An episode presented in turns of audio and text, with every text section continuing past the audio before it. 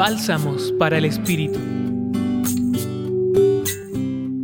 En este último día del año, pongámonos delante de Dios, de su Hijo que encarnó el amor y de su Espíritu que nos anima a consolidar nuestra fe, para reconocer desde la hondura de nuestro corazón dónde y cómo se ha hecho Dios presente en nuestra vida y hacia dónde nos invita.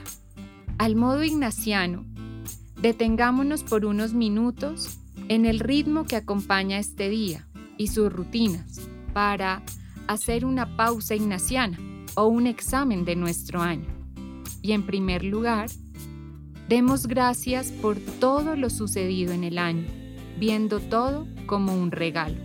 Pidamos su luz y su gracia, abriendo el corazón para recibir la luz que nos dispone a ver con claridad nuestros pasos desde su mirada, fortaleciendo una actitud de apertura. Ahora tomemos un tiempo para repasar el 2022 y dejemos que emerjan en nuestro pensamiento y corazón las personas con quienes hemos compartido, los lugares que hemos recorrido, las experiencias o acontecimientos que hemos vivido y preguntémonos, ¿cuánto amor hemos puesto en lo que hemos dado? Al pasar la película de lo que ha sido este año, inevitablemente identificaré cosas que nos afectan más que otras.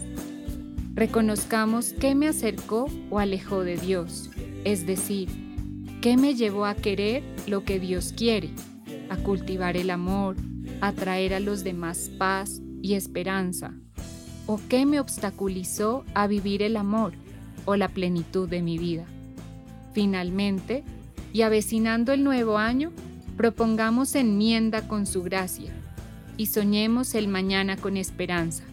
Preguntémonos, ¿de qué manera quiero recibir y vivir el año 2023?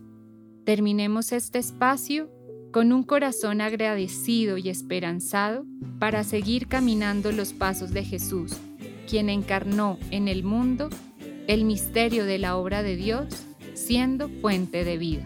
Acompañó su reflexión Marcela Caicedo Vela desde el Centro Pastoral San Francisco Javier de la Pontificia Universidad Javeriana.